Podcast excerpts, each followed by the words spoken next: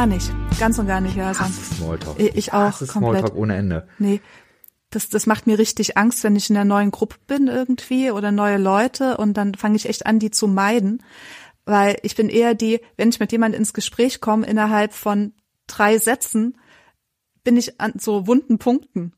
Und dann so, oh krass, ne? Das, das war richtig schwer in deinem Leben, ne? Erzähl mir davon. So.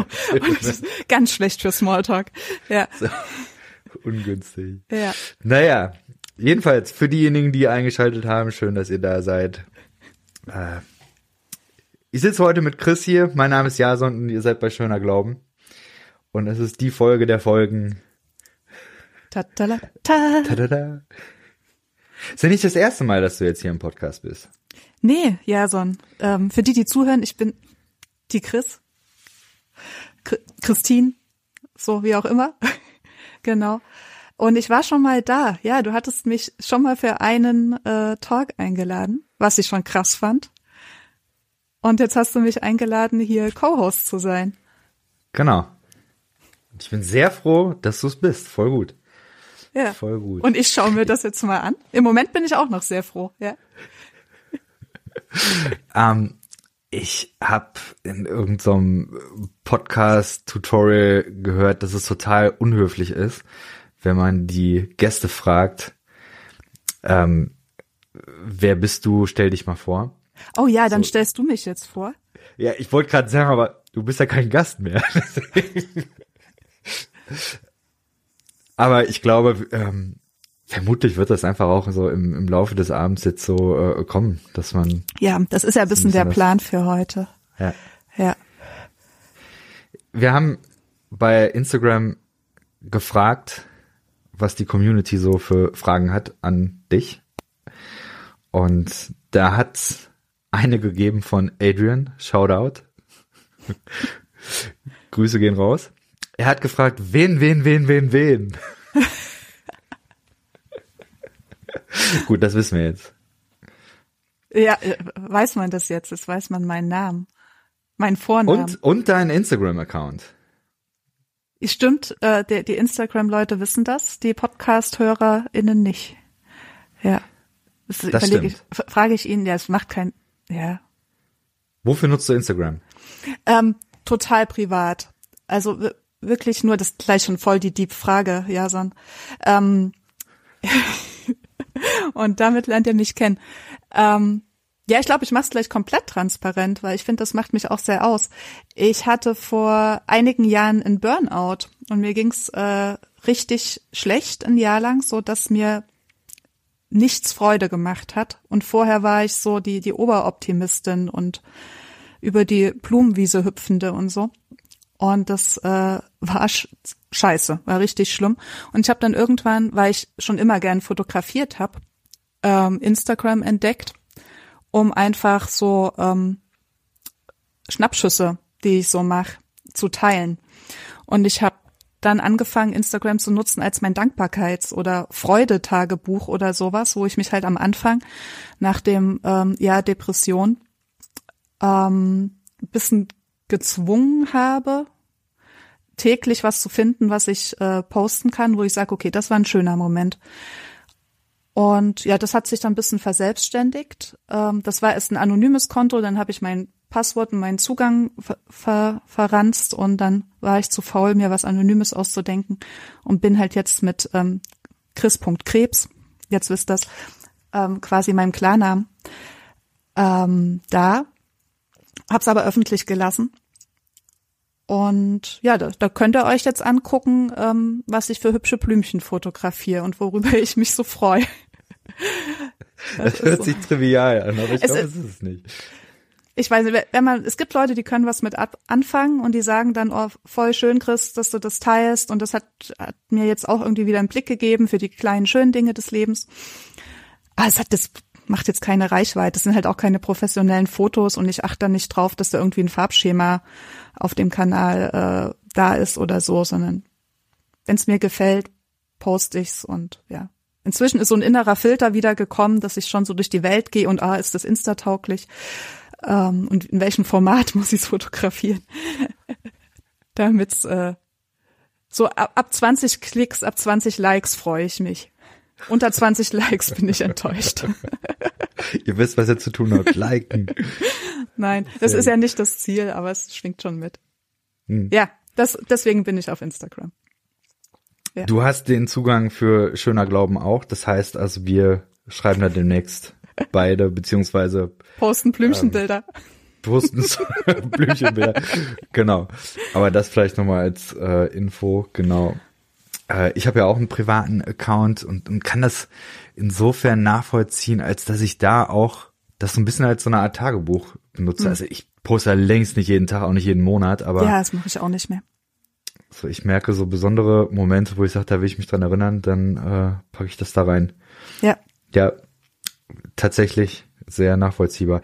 Äh, ich weiß, du hattest vor einigen Jahren, hattest du mal einen Post, der, ähm, das, das habe ich auch in der ersten Folge, in der du äh, hier warst, ähm, genannt. Und zwar hast du da mal erklärt, was für dich der systemische Ansatz ist. Mhm. Ich weiß gar nicht, ob ich es noch genau hinkriege, aber vielleicht kannst du noch mal erzählen. Ähm, du hast eine Ausbildung in dem Bereich. Ja. Genau, also ich, ich bin, ähm, habe Sozialarbeit studiert vor langer Zeit, 15 Jahren oder so ungefähr, und hatte damals am Ende des Studiums schon ähm, nach der Weiterbildung zu eine Weiterbildung zur systemischen Beraterin gemacht. Ähm, die damals allerdings nicht abgeschlossen, weil ich stattdessen in die Gemeindeleitung gegangen bin und dann keine Zeit mehr hatte für Beratung. Hm. Ähm, und dann habe ich halt als Sozialarbeiterin eine Weile gearbeitet und gemerkt, ich muss das nochmal auffrischen und habe halt jetzt äh, letztes Jahr dann auch abgeschlossen, halt nochmal eine Weiterbildung in einem anderen Institut gemacht.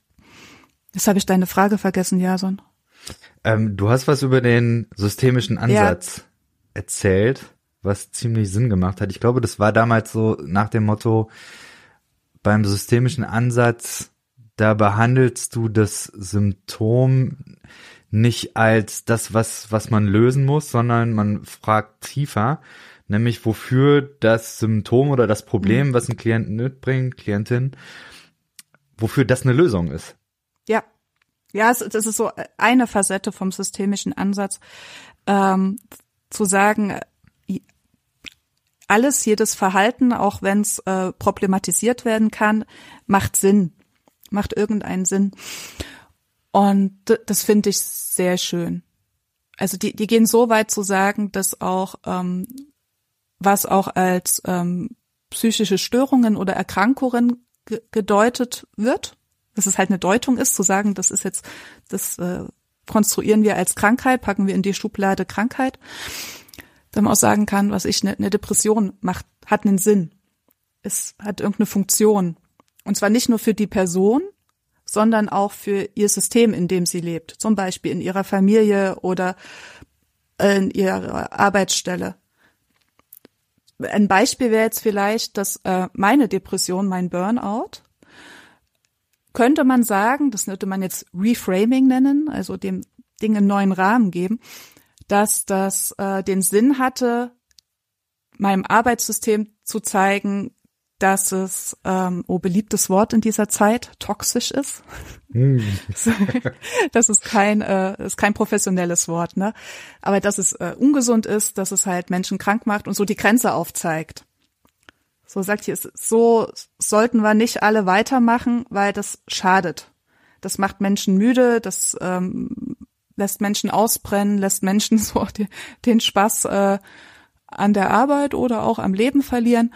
Ähm, das könnte zum Beispiel ein Sinn sein. Für mich persönlich hat es total den Sinn gemacht, depressiv zu werden, innezuhalten und festzustellen, ähm, dass ich auf meine Grenzen achten muss, dass ich welche habe und dass das okay ist und dass ich lernen muss, aus meinen eigenen Ressourcen rauszuleben und nicht aus mhm. einer ähm, es kommt was Glaubensmäßiges rein, nicht aus einer imaginären Kraft Gottes, mit der ich mich sonntags äh, aufladen lasse im Gottesdienst durch Gebet.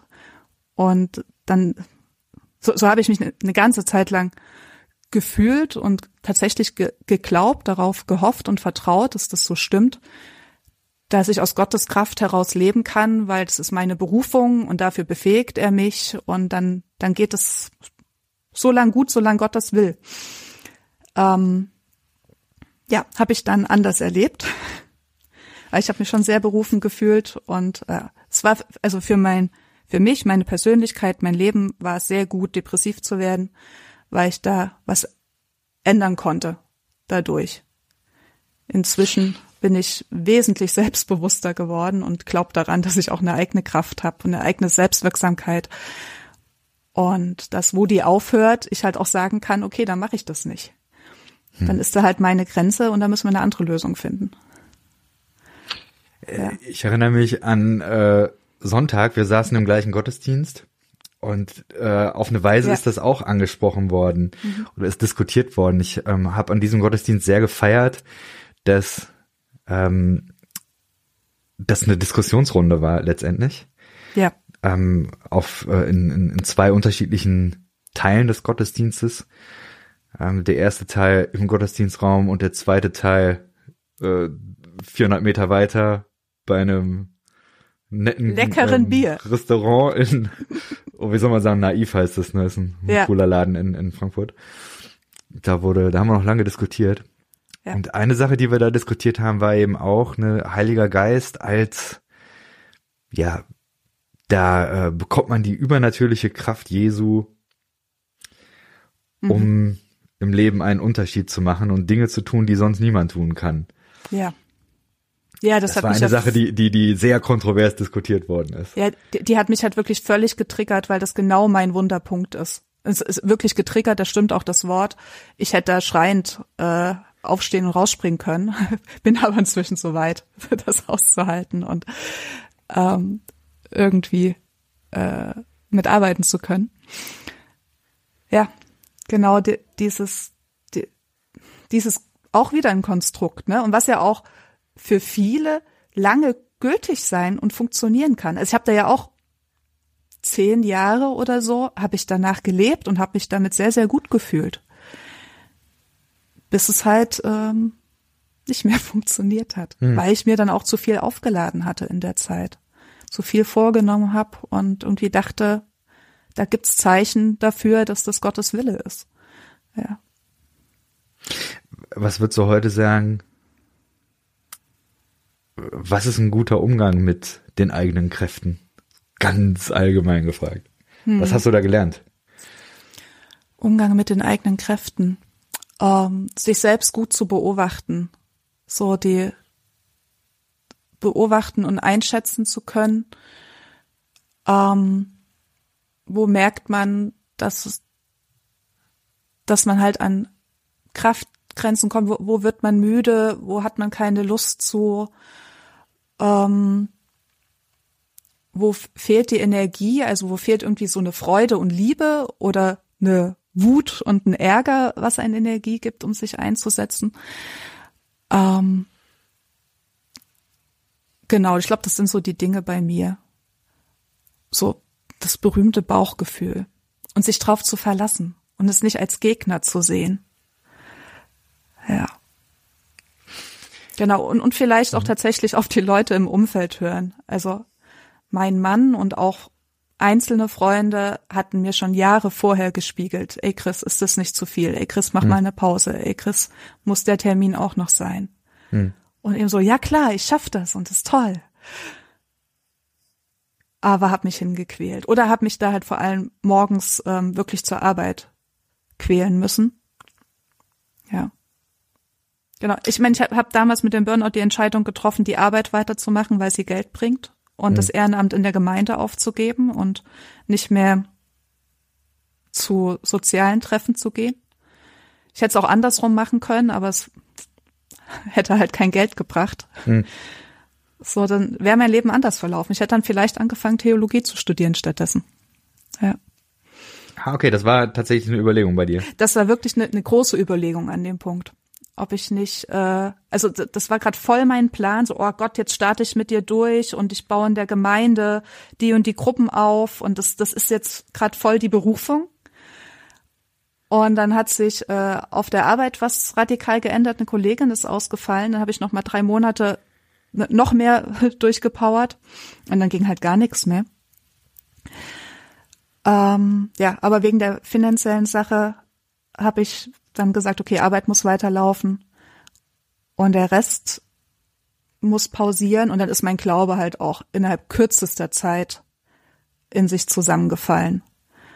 Und so die, die große Scheinwelt ähm, ist zerbrö zerbröselt. Ähm, heute übrigens durch Schöner Glauben Podcast weiß ich, dass ich das dann Dekonstruktion nennen kann. Äh, danke dafür. Ähm,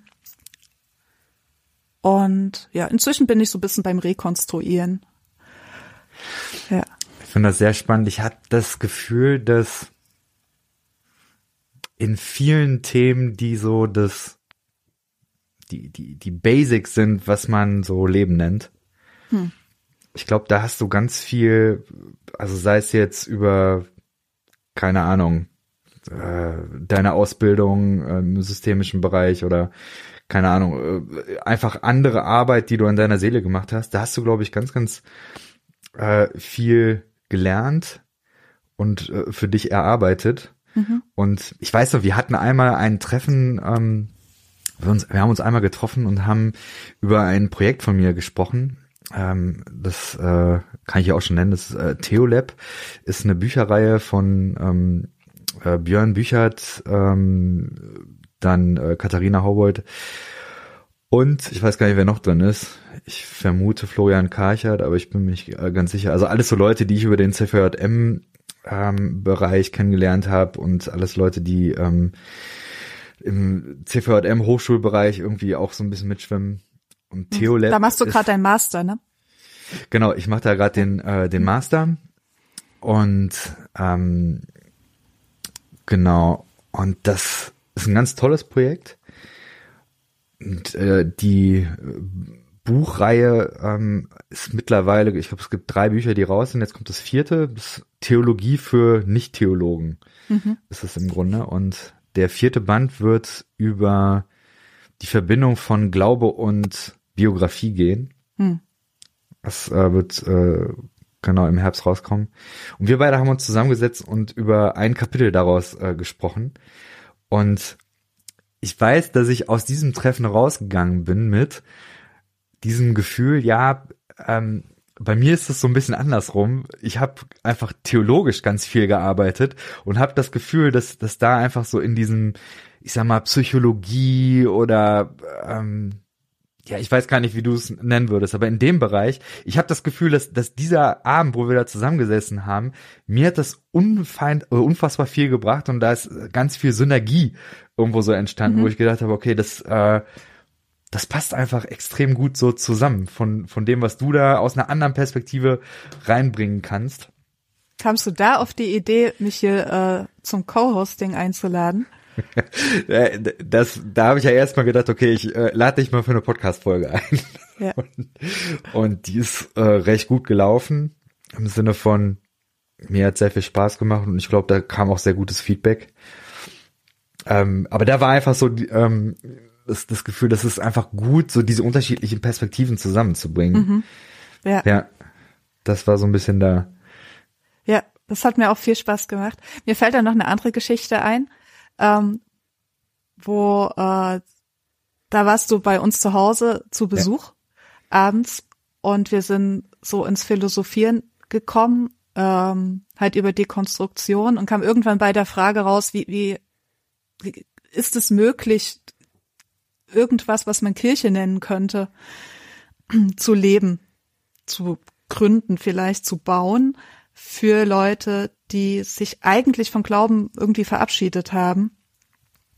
Genau, das fand ich sehr spannend und äh, ja, was du halt im schöner Glauben Podcast bis jetzt so erzählt hast, auch über ähm, Prozesstheologie und so. Dann hat es immer so bling, bling, bling. Ja, krass, da, da bin ich irgendwie mal selber drauf gekommen in meinen ganzen äh, Fragen und Denken und Zweifeln und so. Und geil, da gibt's eine Theologie dazu.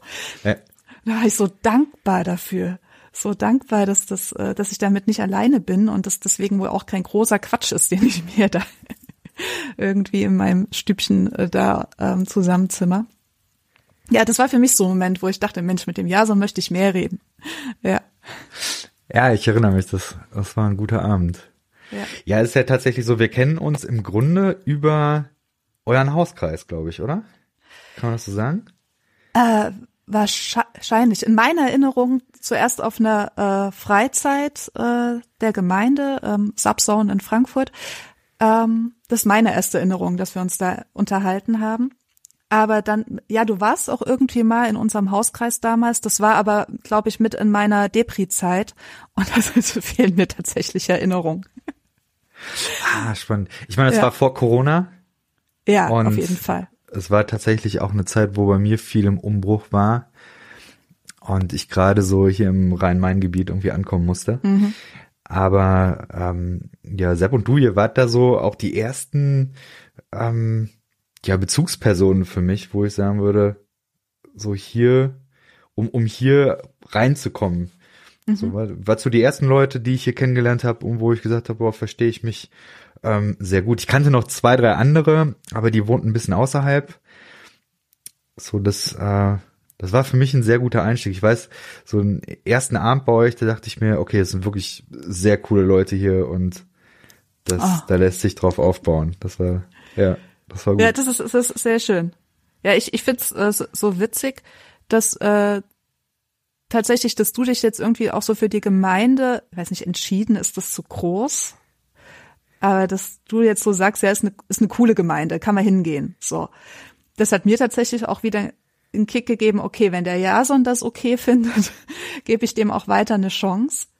So, ich, ich stehe auch äh, voll auf die Gemeinde, ne? So ist es nicht, aber halt so dieses Glaubensding und da äh, sind so ein paar Sachen performen, die fallen mir noch äh, schwer äh, mitzuleben und nicht innerlich äh, nur auf Rebellion zu sein. Ähm, ja, aber das war für mich jetzt auch wieder so ein bisschen Anker. Okay, wenn Menschen wie ja. Jason, und das sind ja auch noch viele andere, die sehr ähnlich denken. Genau. Ohne jetzt durch so eine Riesenkrise gegangen sein zu müssen wie ich. Aber manche auch mit Krise, die auch noch da sind. Ja. Ich merke, dass ich bin ja sehr, sehr neu im Grunde in dieser Gemeinde. Also man muss ja quasi eigentlich, weiß ich nicht, anderthalb Jahre Corona abziehen. Hm. So ein bisschen da hat es zwar so digitales Zeug gegeben, ähm, aber so ein bisschen, das, das war ja, da war, da war nicht viel, was da entstanden ist. So und darüber ja, hinaus. Viel gefehlt. Hm. Mhm. So, das ist für mich eine Gemeinde gewesen. Also einmal, mir hat sehr gefallen, und das hat mir auch äh, so ein, wie nennt das Thomas Tuchel? Schockverliebt. äh, ich fand das richtig gut, dass da Musik gemacht wird, die sehr frei sein kann. Also da wird auch normaler Worship gespielt, so was man sonst überall findet. Aber es sind eben auch ein paar Leute da, die ihre eigenen Songs machen und das reinbringen. Ja. So das erste, was ich so mitbekommen habe, war ähm, ähm, hier Christina Hetzel, mhm. die ihre äh, ihr eigenes Album da äh, ja aufgenommen hat und irgendwie Musik, wo ich denke, wo ich dachte, richtig cool. Benji auch mit mit seinem eigenen Zeug. Benji wird demnächst mal auch hier ja. im äh, Podcast sein. Mhm. Und das das fand ich richtig gut. Und dann aber einfach die Leute, die Leute, die offen waren in, in ganz vielerlei Hinsicht ich sagen würde, okay, also selbst wenn mir, ich fand am Anfang auch noch äh, viele Formen, fand ich irgendwie echt gewöhnungsbedürftig und wo ich auch gemerkt habe, wenn ich mich in Gottesdienst setze und da bestimmte Sachen fallen, ich merke, das, das macht bei mir noch eine körperliche Reaktion. So mittlerweile mhm. ist es ein bisschen entspannter geworden. Ja, ja, ich, ich musste im letzten Gottesdienst, äh, musste ich aufstehen und rausgehen, ja. weil da Lobpreis-Songs dabei waren, wo ich also, nein, ich halte noch nicht aus. Ja. Aber ich wusste halt, der Gottesdienst wird so weitergehen, dass ich dabei sein will. Ja. Und dass ich da mit meinem Ding einen Platz haben kann. Ja. Und so war's dann auch, ja. Kann ich sehr gut nachvollziehen. Also ich weiß, die ersten paar ähm, Gottesdienste da, das war für mich sehr, sehr schwierig einfach auch so das, das auszuhalten. Ich weiß nicht, im Moment geht's, geht es ganz gut. Ich merke aber auch, dass die Gespräche mit den Leuten, die haben eben dazu geführt, äh, zu sehen, okay, das sind alles Leute, die sind reflektiert, die durch die Bank weg, die ich da kennengelernt habe, mhm. äh, reflektierte Leute, Leute, die auch äh, kritisch denken, Leute, die auch einen riesen Platz für Zweifel, für Nichtglauben, Halbglauben, mal hin und wieder Glauben und so haben. Also immer mal wieder Leute, die dann auch sich in Gottesdienst stellen und sagen, also ich weiß gerade nicht, ob ich glaube.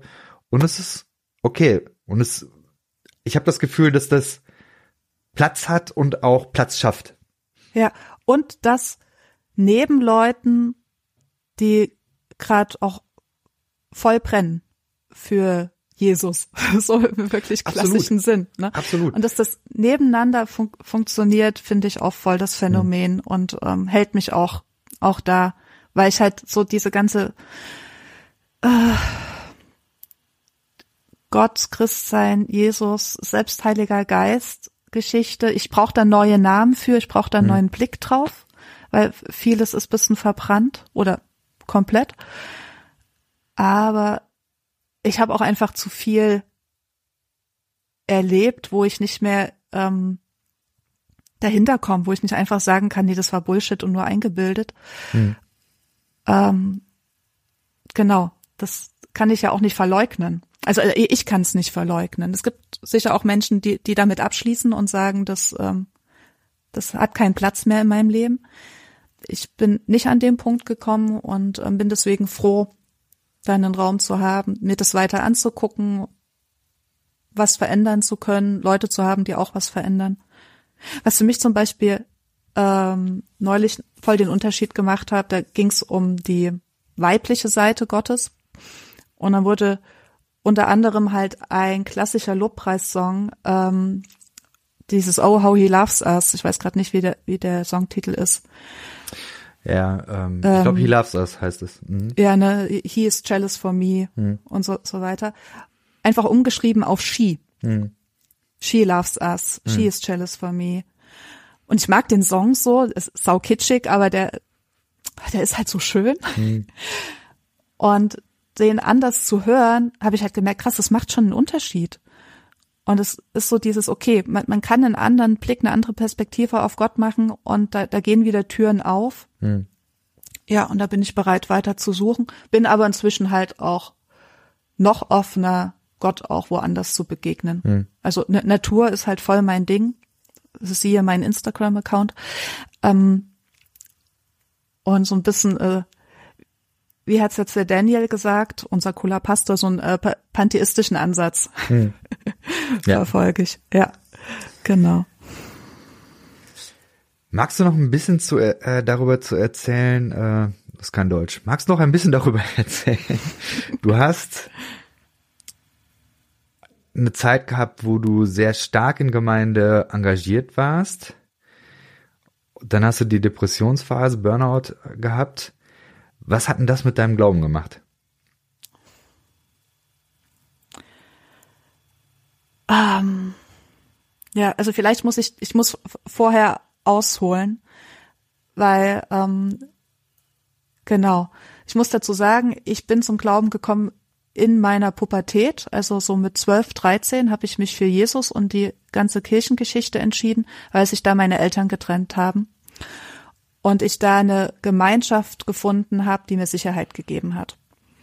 Ich hatte vorher auch schon über meine Nachbarin, die dann äh, meine Patentante wurde, weil ich mich mit 13 dann hab taufen lassen in der evangelischen Kirche. Ähm, schon vorher, aber eher so ein tatsächlich so ein äh, Gottes in der Natur Ansatz gehabt. So, wir finden Gott im Wald, wir finden Gott im Sternenhimmel und so weiter. Ähm,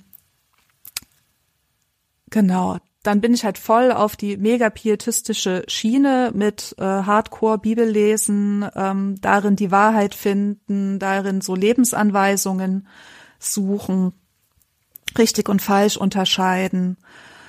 Ähm, eingestiegen, dann war mir der Pietismus zu eng, weil der hat halt irgendwie gesagt, so charismatisch geht gar nicht. Das könnte von unten sein. Das war echt so ein ähm, so ein Zitat äh, Berliner Edikt hieß das, gell? Naja, das würde jetzt mhm. äh, zu weit führen, ist auch jetzt bisschen lang her. Und dann, als ich äh, zu meinem FSJ umgezogen bin, habe ich die Chance genutzt, bin in eine charismatische Gemeinde. Da war halt Heilig Geist ganz groß, Sprachengebet, Taufe im Heiligen Geist. Da musste ich sehr viel, was ich vorher gelernt hatte, hinterfragen. Und habe das aber im Bibelstudium, im Selbststudium, Kassetten hören damals noch und so gemacht. Bin zum Erkenntnis gekommen, nee, Heiliger Geist ist cool, will ich auch in meinem Leben haben und bin dann in Frankfurt dann halt, als ich dann nach Frankfurt umgezogen bin, auf die Subzone gestoßen. Und da war so ein bisschen alles schon drin. Die war damals sehr charismatisch auch.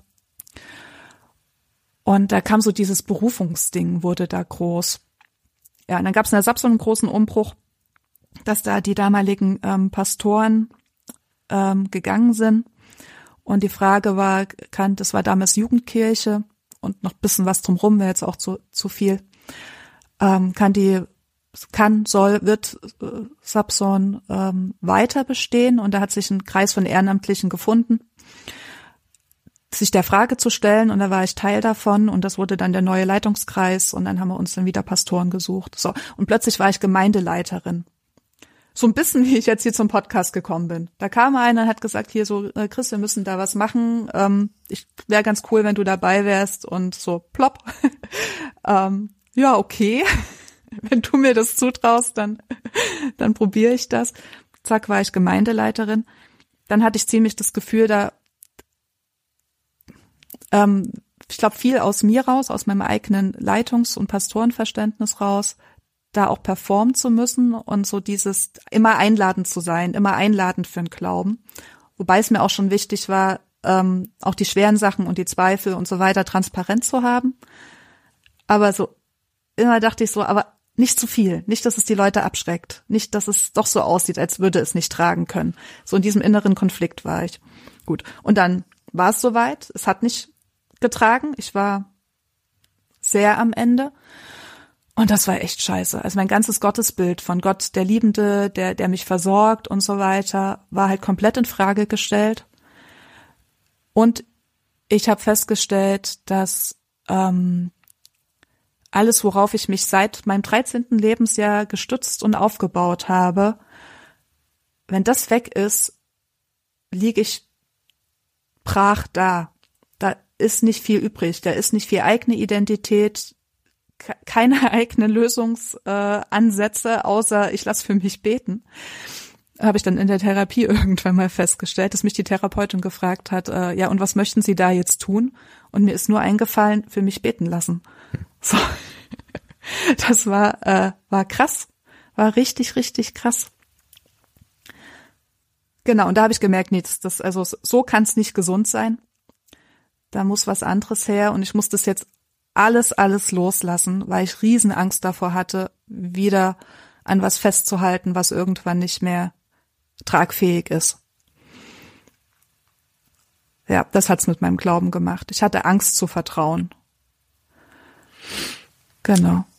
Mega spannend. Ja. ja. Ich, ich merke, es juckt mich gerade so ein bisschen. Ja. Was denn? Ja, weil ich, äh, ich mache ja gerade diese Dekonstruktionsstudie und mhm. äh, es ist, glaube ich, nicht spruchreif, aber ich habe so eine Vermutung, wo ich hingehen möchte mit dem ganzen Kram. Im Sinne von, da könnte, da könnte irgendwie was, äh, was sein. Und zwar die Idee, dass in der normalen menschlichen Entwicklung so nach so Leuten wie Piaget oder äh, andere mhm. so ist, dass man bestimmte Entwicklungsaufgaben hat und dann ja. lernt man bestimmte Fähigkeiten, aber irgendwann kommt man damit an eine Grenze und dann entsteht eben eine Krise und du musst die Krise als Mensch überwinden, indem du neue kognitive Muster ausprägst, mhm. neue Fähigkeiten erlernst, im Grunde dir ein neues Weltbild so ja. ähm, erarbeitest.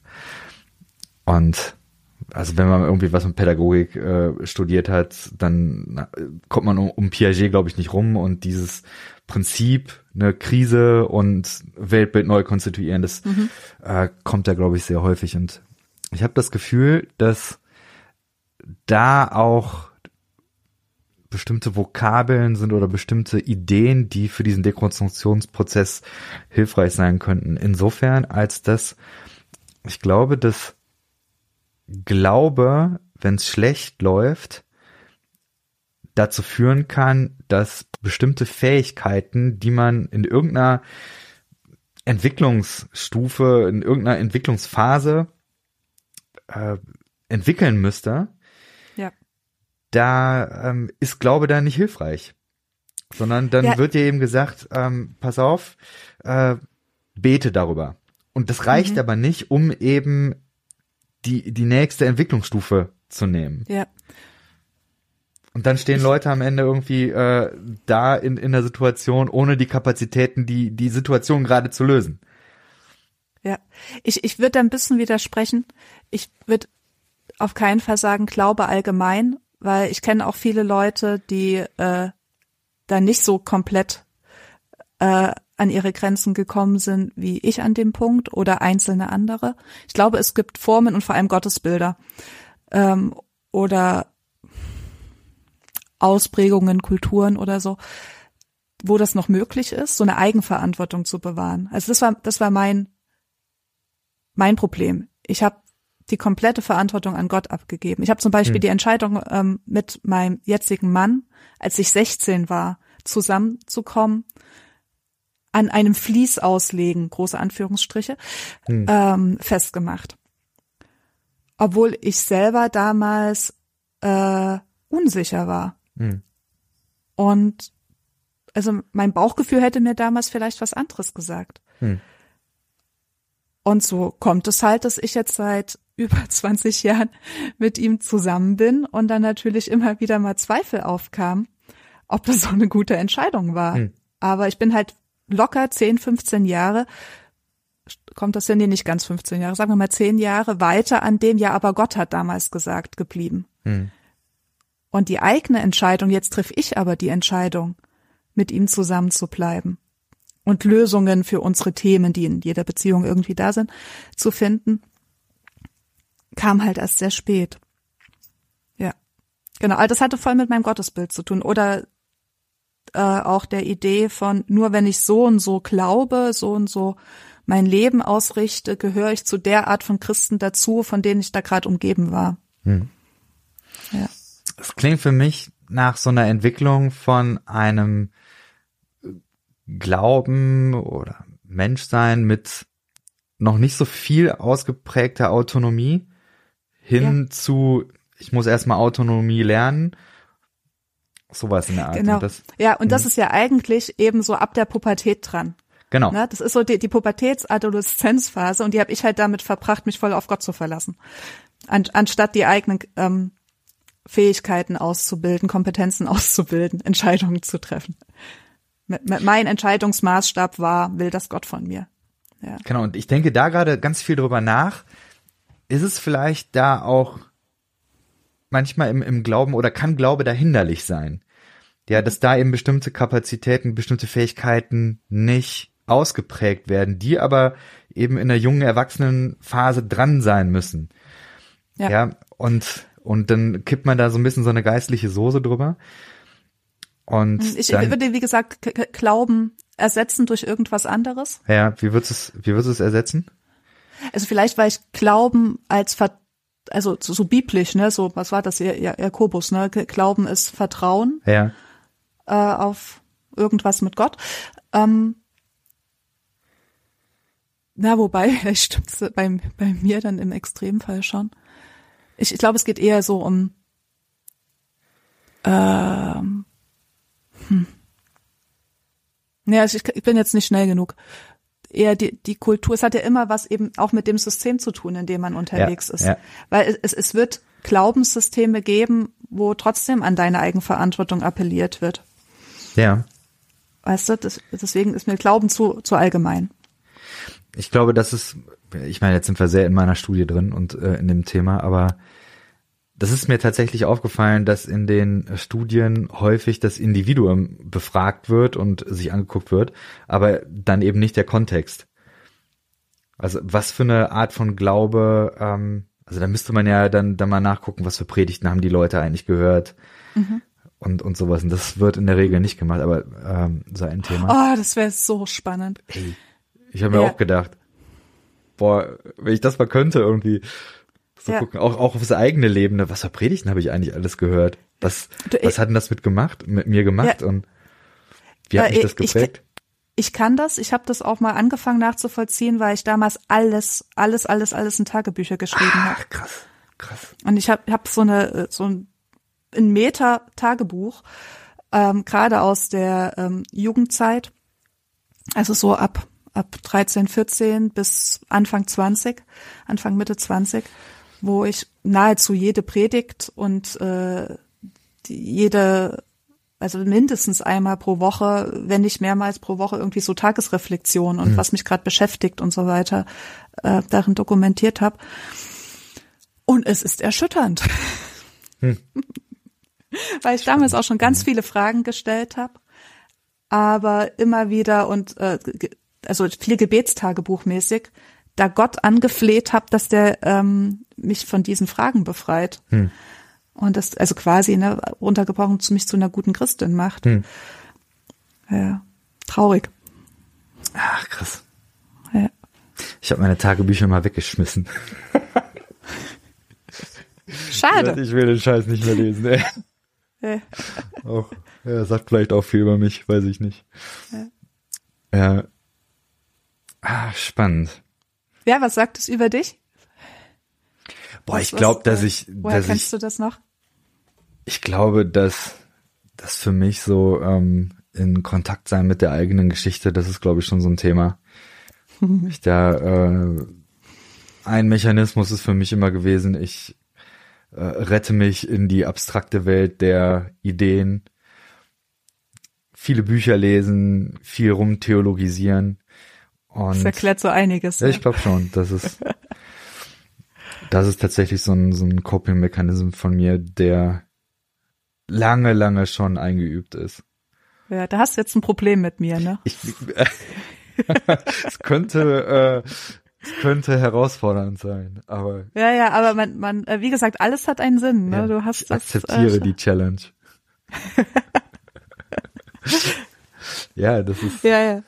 Ich, ich bin gespannt, was die Community draus macht. Die ähm, folgen dir ja, weil du so theologisierst und über Bücher redest und über Autoren redest.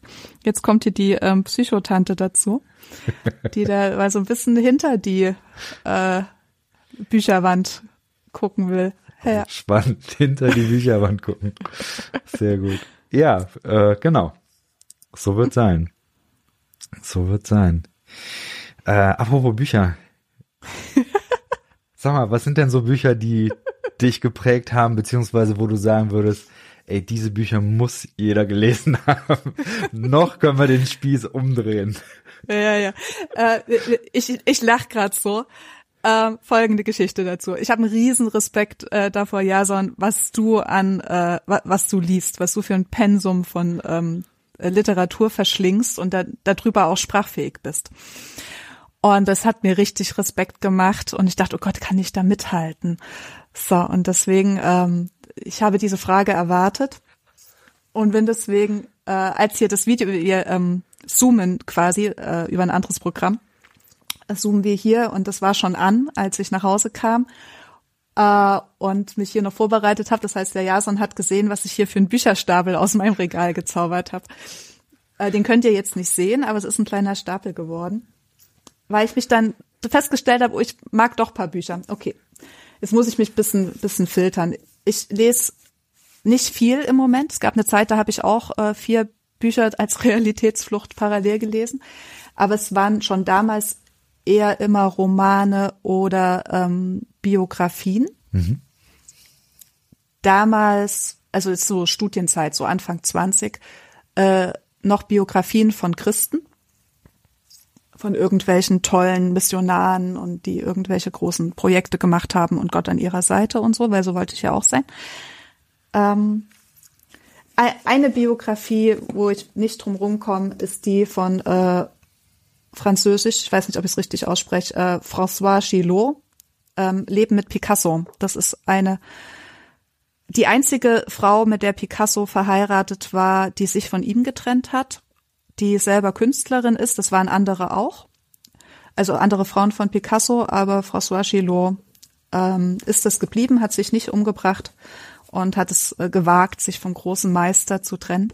Die hat eine Biografie geschrieben die ich äh, sehr geliebt habe. Einmal, ich bin Kunst interessiert, fand es spannend, da mal so den äh, großen Geist Picasso aus der Perspektive kennenzulernen und die schreibt sehr eigene, interessante Sachen.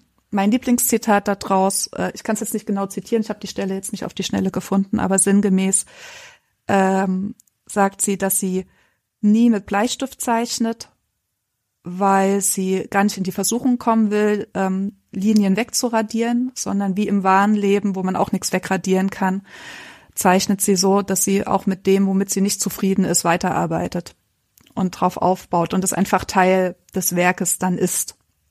Zufriedenheit hin oder her. So ist jetzt sehr frei von mir zitiert. Aber das fand ich richtig schön. Das war auch so eine Erkenntnis, so ich, äh, man, man kann nichts rückgängig machen und als ich mir angefangen habe, zuzugestehen, auch Fehler zu machen, nicht mehr perfekt sein zu müssen und immer nur ganz schlaue, bedachte, kontrollierte Entscheidungen zu treffen, dachte ich, wie geil, ja, ich will den Mut haben, ähm, mit Dingen, die schiefgelaufen sind, die vielleicht mir wehgetan haben, die vielleicht sogar anderen wehgetan haben, ähm, arbeiten zu können und das einzubauen ins Leben und nicht verleugnen zu müssen oder halt vermeiden zu müssen. Wow. Ja. Gell? Wow. Das ist krass. Ja. Yeah. That's deep shit. Wirklich deep shit.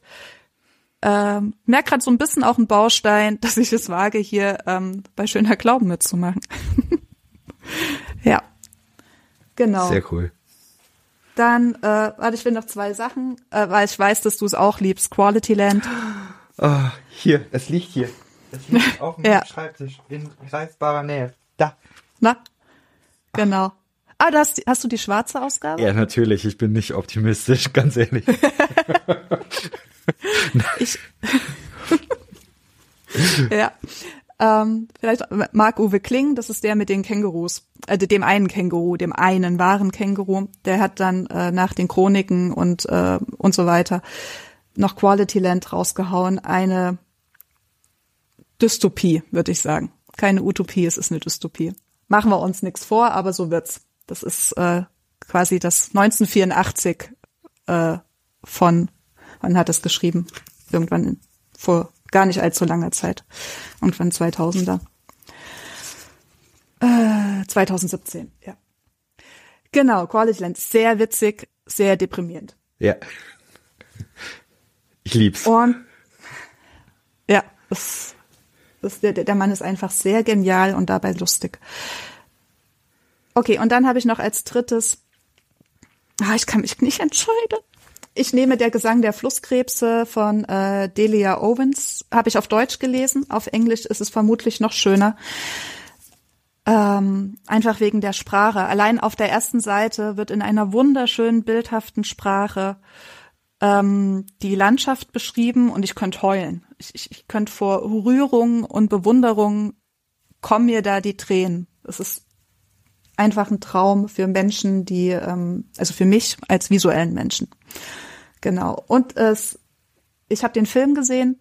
Ich würde ihn empfehlen. Und ich fand das Buch wegen der Bilder schön, die da ähm, mit Sprache gezeichnet werden. Und ich fand den Film auch wunderschön. Aber wahrscheinlich ja. erst lesen, dann Film gucken, oder? Ja, ja, ja, sonst äh, ist es verbaut. Ja. Genau. Ah, ja. spannend. Ich habe mir das Buch tatsächlich auch gekauft, aber ähm, ich bin noch nicht dazu gekommen, es zu lesen. Ich meine, es geht doch da irgendwie um eine Aussteigerin, so ungefähr. Irgendjemand äh, lebt. Nee, die ist nicht ausgestiegen, die ist da drin reingeboren. Eine Außenseiterin. Außenseiterin ist das Wort, ja. Ja, ja. Und dann aber irgendwie die Frage, hat sie einen Mord begangen oder nicht? Ja, genau. Ja. Damit beschäftigt sich das Buch und dabei halt auch mit ihrem Heranwachsen, wie sie in die Situation kommt, äh, für einen Mord verantwortlich gemacht zu werden. Ja, Spannend. sehr traurig und sehr wunderschön. Spannend. Mhm. Cool. Du hattest noch eins. Ja. Ach so, als ich mich nicht entscheiden konnte. Ja, das ist aber ähnliches Thema, warum ich so mag, ist ähm, die kommende Welt von Dara Horn. Das ist äh, ah, jetzt fällt mir der Name nicht ein des Künstlers ver ver verflixt. Moment, steht's drauf. Ähm, also es geht um die Geschichte eines Bildes von einem ganz berühmten Künstler, der auch vor kurzem äh, noch mal eine, äh, über den eine Ausstellung gemacht wurde in der Frankfurter Schirn. Meine Fresse, komme ich gleich drauf, wie er heißt. Ähm, eines, also ein jüdischer Künstler. Äh, Chagall? Spielt so, ja, klar. Ja. Danke. Ja. Chagall.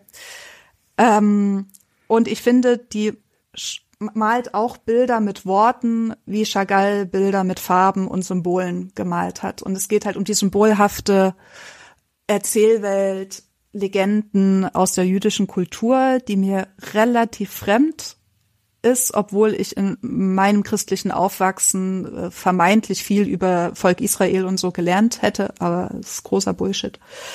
Dazu die Empfehlung, ins Jüdische Museum in Frankfurt zu gehen. Man wird sehr demütig. Ähm, das ist witzig. Ich ja. war tatsächlich äh, da. Äh, der Hintergrund ist der, ähm, meine sechsjährige Tochter und ich, wir malen viel zusammen. Mhm.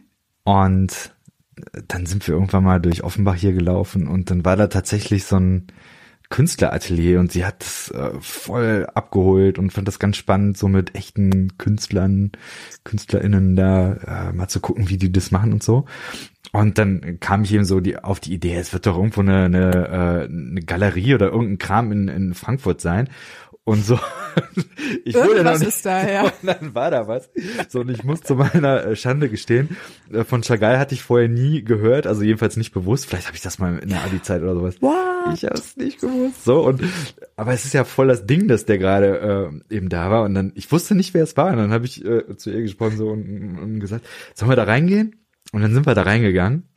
Und also das erste, was war unfassbar voll, was einfach ja. äh, keinen Spaß gemacht hat. Und sie hat irgendwie ziemlich schnell gesagt, äh, ist langweilig. Und dann, dann habe ich mit ihr später nochmal gesprochen und, und so wollte mal versuchen rauszufinden, ja, was, was denkst du denn, was ist denn da so langweilig gewesen? Und ich äh, glaube, dass dass für sie das war irgendwie, dass das sehr, sehr düster war.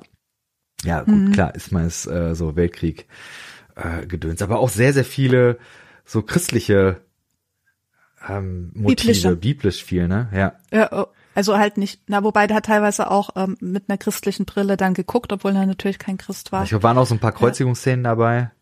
Ja. Ja. Genau. Ja. Die äh, Metaphern sind davon, wie zu seiner Zeit mit dem ähm, jüdischen Volk umgegangen wurde. Mhm. Und seine Zeit war die NS-Zeit. Ja. Ja, spannend. Ich, ich war, ich war auch in der Ausstellung ähm, mit verschiedenen Freunden, Freundinnen und ähm, da haben wir uns auch gefragt, wie wäre es mit Kindern hier reinzugehen. Ja. ja, weil auch so viel so bildhaft ist. Ne? Das sind Ziegen, äh, liegende Menschen, über teilweise auch bunten Bildern, aber es hat auch viel Düsteres. Ja. Auch viel Blut. Ja. Richtig. Wie nimmst du die Online-Welt wahr? Also die Frage kommt so ein hm. bisschen hm. daher. Äh, klar, du hast jetzt schon erzählt, du hast einen eigenen Instagram-Account aber du bewegst dich ja auch darüber hinaus, nimmst auch christlichen Content wahr. Und da mal ganz breit, was nimmst du da wahr? So grob, wem folgst du und vielleicht auch ja. wem nicht? ja, ähm, es ist von total harmlos bis äh, zerstörerisch. Ist halt völlig abhängig von in welcher Bubble man sich befindet.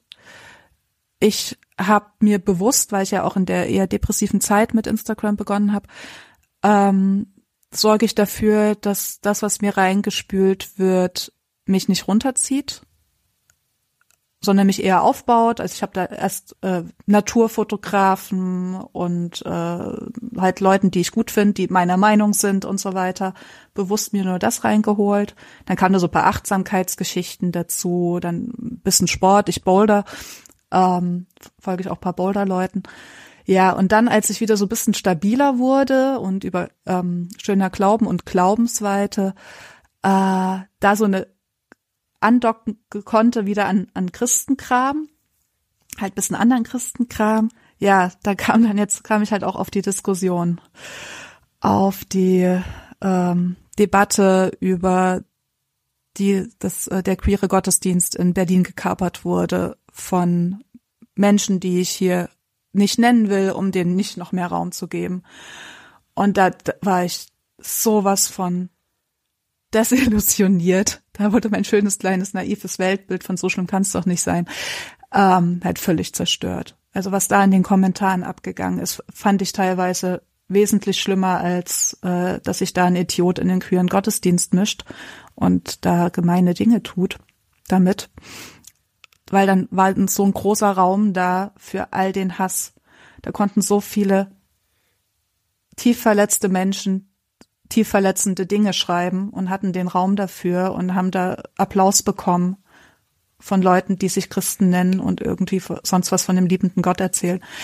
Das macht mich todesunglücklich, da bin ich völlig empört. Da, mein Mann, der fängt mich dann immer wieder ein mit hier so Chris Empörungskultur, das ist nicht das äh, Konstruktivste. Wenn du differenziert sein willst, komm mal ein bisschen runter. Aber nee, manchmal will ich doch einfach nur wütend sein und ähm, und da fällt mir gar nichts Konstruktives zu ein. Hm. ja, genau, die, die Bandbreite nehme ich da jetzt wahr. Das gleiche auch, wenn man mal irgendwie aus Versehen ähm, irgendwas Amerikanisches reingespielt bekommt. Äh, auch da die große Bandbreite von Meinungen. Ja, und da werde ich immer, seitdem ich, äh, schönes Beispiel ist eigentlich, ich war mir hundert Prozent sicher, dass äh, die Grünen die nächste Bundeskanzlerin stellen hm. werden. Weil in meiner Bubble war das sonnenklar. Und ich hatte die SPD sowas von gar nicht auf dem Schirm. ähm, und äh, plötzlich ist Olaf Scholz Bundeskanzler gewesen. Und ich habe wirklich erst so in den Wochen kurz vorher angefangen zu raffen, dass es äh, wesentlich viele Menschen gibt, die anders ticken als ich und meine Bubble. Ja. Ja, so nehme ich äh, die Online-Welt wahr. Sie ist, äh, schränkt den Fokus sehr ein. Ich merke das gerade so im christlichen Bereich auch ich finde es recht übersichtlich, was es da an Content gibt, der ja, ich sag mal so eine grüne Bubble bedient. Mhm. Ach so. Ja, ja, da bin ich vielleicht auch weniger bei den Christen gewesen, sondern so äh, Luisa Dellert und äh, äh, Konsorten. Hm. Ja. Ja. Genau. Ja, das ist. Ich merke, meine Algorithmen sind einfach versaut. Also das ist auch, glaube ich, ein Grund, warum ich versuche, das so äh, zweigeteilt zu haben. Einen privaten Account, wo ich jetzt nicht so viel mhm. Christen-Content habe und dann, ähm, ja gut, schöner Glauben, da kommt eben rein, was reinkommt. Ja. Ich merke, dass es auch immer so eine Versuchung ist, auf jeden Zug da aufzuspringen, wenn äh, der Kanal, der Kanal, der Kanal irgendwie wieder was Provokatives mhm oder wie ich wie ich denken würde, irgendwie was sehr Reaktionäres postet, dann irgendwie zu sagen, boah, da müssen ja. wir jetzt noch mal was machen. Ja. Boah. Ich meine. Ja, es ist, es ist, es ist so eine Gratwanderung, ja. ne? Es ist, äh, irgendwie fühlt es sich falsch an, es unkommentiert zu lassen. Hm. Und, und die Menschen im Glauben zu lassen, dass sie in der Mehrheit sind. Hm, ich komme aus dem Erzgebirge. Hm. Das ist so der, der Rechtsruck da war groß und das ist für mich so eine ziemliche Parallele, wo man so gemerkt hat, die Leute äh, glauben halt, sie sind die Mehrheit, die da irgendwie zu äh, an Montagen auf die Straße gegangen sind hm. und wir sind das Volk gerufen haben. Und äh, den ist in ihrer Bubble nicht klar gewesen, dass sie nicht die Mehrheit in Deutschland sind. Leider teilweise die Mehrheit tatsächlich in den Regionen inzwischen. Ähm, ja, und so ist es halt auch in, ähm, in den Subkulturen, wie zum Beispiel christlichen Gemeindekontexten. Man, man ist da äh, halt in, in seinem System. Systeme sind selbsterhaltend und sind von außen irritierbar, aber nicht änderbar. Hm. So, das ist äh, schwer zu akzeptieren, dass ich da auch mit äh, Mensch, Leute, ihr vertretet doch einen liebenden Gott. Seid doch mal nett zueinander, dass sich da nichts verändert. Äh, ja. Das ist so. Aber ich glaube, das ist immer so eine Diskussion, ne? wo widerspricht man und dann auf der anderen Seite, wo setzt man eigene Akzente, wo ähm, kommen eigene Inhalte zum Tragen. Mhm. Ich merke so für schöner Glauben, ähm, ich glaube, die, die mit Abstand größte Schlagseite ähm, oder die meisten Interviews oder die meisten Talks, die gelaufen sind, sind eigentlich in der Regel immer, dass Leute erzählen, was sie so beizutragen haben. Mhm. So und so. Ich weiß nicht, wie du das bislang wahrgenommen hast, aber ich glaube, es sind eigentlich von den Podcast-Inhalten jetzt nicht so wahnsinnig viele, die jetzt rein kritisch was ähm, auseinandernehmen, oder? Wie siehst du das? Rein kritisch was? Äh, würde mir jetzt spontan nichts einfallen. Ich hatte auch den Eindruck, du, du lädst halt die Leute ein, die ähm, für dich interessant sind, weil sie in großen Teilen halt auch grob zu deinem Weltbild passen, was ja das Natürlichste der Welt ist, dass man das so macht. Und ähm, und das halt einfach noch größer machen oder facettenreicher, mehr in die Tiefe gehen lassen. So. Ja. Ähm, das finde, also es war halt für, für mich mega, mega attraktiv, weil ich gemerkt habe, geil, in die Weltbildrichtung äh, zieht's mich. Hm. Da, da will ich mehr in die Tiefe gehen. Vielleicht habe ich es aber auch deswegen so wahrgenommen und blende hm. dann kritische Sachen eher aus, weil sie irgendwie für mich, bei mir nicht so angedockt sind. Ja, ich hoffe eben, dass es eine Ressource ist. Also das ist auch so mein Verständnis. Ja. Ähm, wenn Glaube eine Ressource ist, dann super. Und wenn nicht, dann lass es einfach. Ja, ja, das macht voll Sinn. Ähm, für mich. Ja. Und dann, dann ist es für mich so ressourcenerweiternd, da halt äh, eine große Bandbreite an Menschen kennenzulernen, aus verschiedenen Professionen auch, wobei schon ziemlich theologielastig ja, ist, ne, was du da machst. Ja. Ähm, was ich jetzt auch nicht auf die Schnelle groß ändern kann. Das war äh, ne, magst du mal noch die Frage stellen? Äh, sag mal schnell, welche Frage? Funktioniert das hier nicht per WLAN? Okay, man, man muss man muss vielleicht dazu sagen, also ähm, ich habe den Podcast so angefangen, dass ich mir die Fragen immer überlegt habe, den Gästen schon geschickt habe und dann sich ziemlich grob daran gehalten habe. Und äh, also wir haben für heute Abend die Fragen auch schon mehr oder weniger äh, digital vorliegen gehabt. Ähm, deswegen sag ruhig, welche Frage du meinst, ich weiß gar nicht.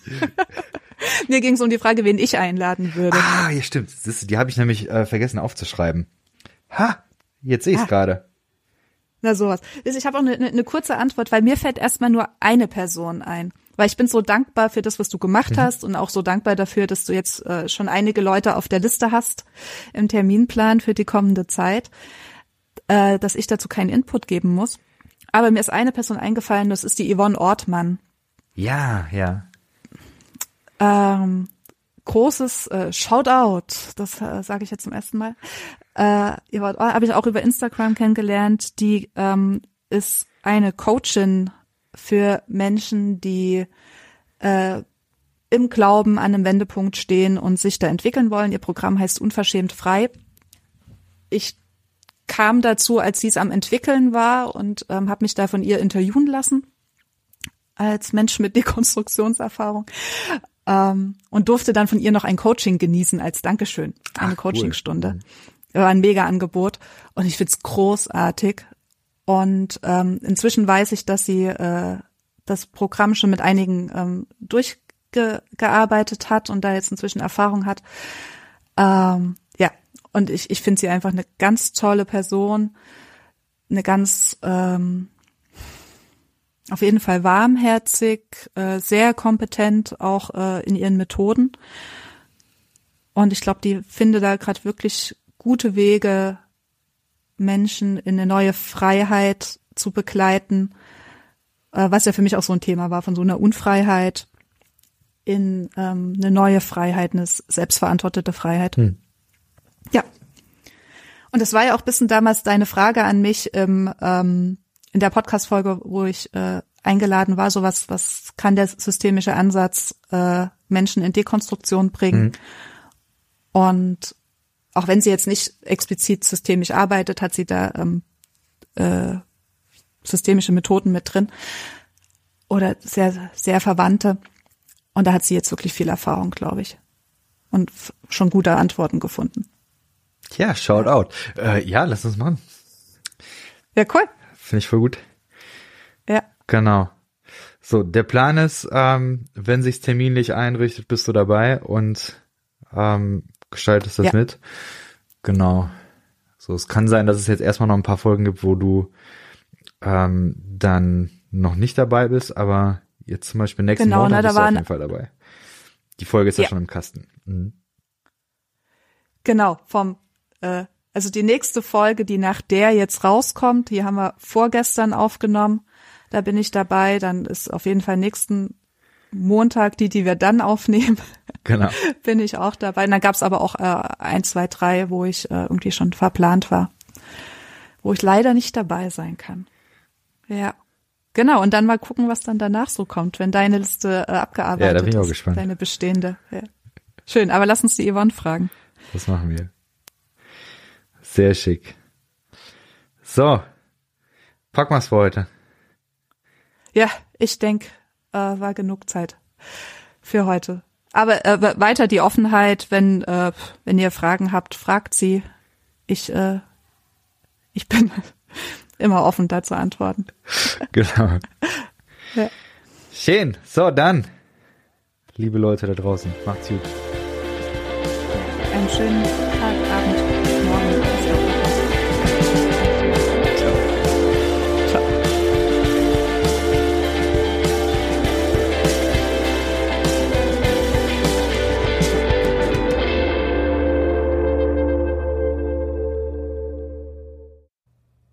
Dieser Podcast ist Teil des Ruach Jetzt Netzwerks.